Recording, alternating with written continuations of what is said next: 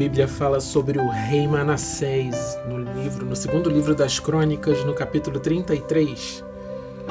Fala sobre dois, na verdade, dois reis, Manassés e Amon. Mas eu queria falar um, primeiro um pouquinho sobre Manassés. A Bíblia, ela começa falando logo no início do capítulo 33 que Manassés fez o que era mal perante o Senhor. E aí ela lista a, a, a Bíblia lista várias coisas ruins que ele fez.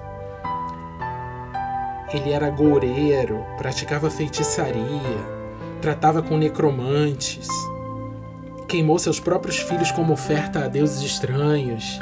E a gente vai lendo isso e vai pensando assim: a primeira coisa que vem na cabeça é como ele pôde fazer uma coisa dessas?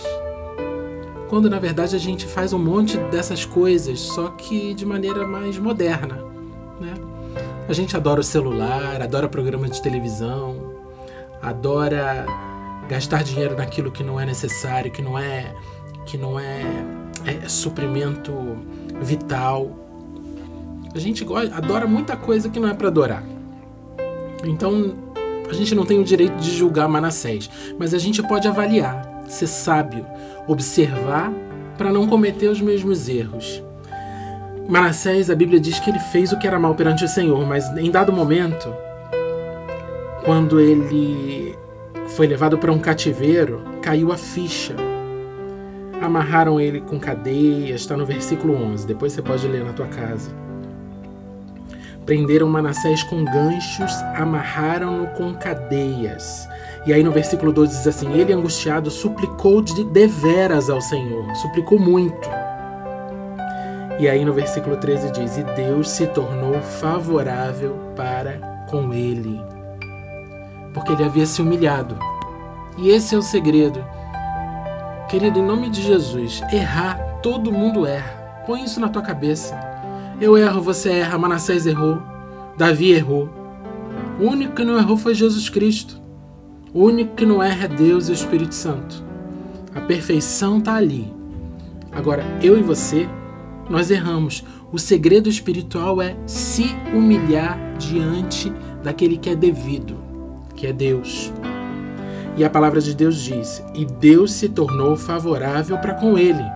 Ele pode ter feito muita coisa ruim. Querido, você para para pensar, ele queimou filho em oferta a Deus estranho. E a gente avalia isso e acha isso muito horrível, muito ruim. Só que Deus se tornou favorável para com ele. A palavra de hoje é para que você entenda que o arrependimento, a humilhação diante de Deus, o pedido de perdão, o clamor a Ele é que vai transformar a tua vida.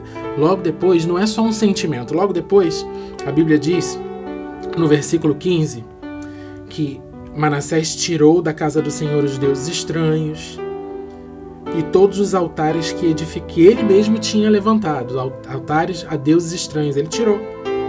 Ele restaurou o altar do Senhor.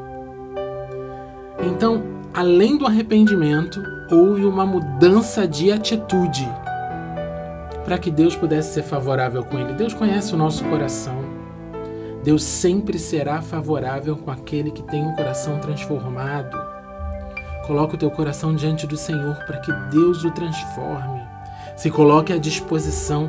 Logo depois, no verso 21, depois da morte de Manassés, entra o seu filho, Amon. 22 anos de idade, reinou só dois anos.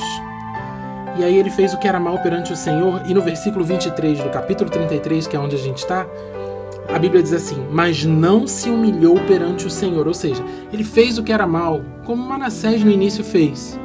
Mas o problema de Amon, o segredo espiritual que ele não entendeu e que ele não quis entender, talvez, ele não se humilhou. E a Bíblia diz que Amon se tornou mais e mais culpável. Ou seja, cada vez mais ele fazia coisa pior e não se arrependeu e não se humilhou. E o tempo de reinado dele? Dois anos. Muito pouco porque ele não se humilhou diante de Deus. Queridos, em nome de Jesus, o segredo espiritual dessa palavra de hoje é: se humilha, se arrepende, em nome de Jesus, para que tudo te vá bem, para que o Senhor seja favorável para contigo.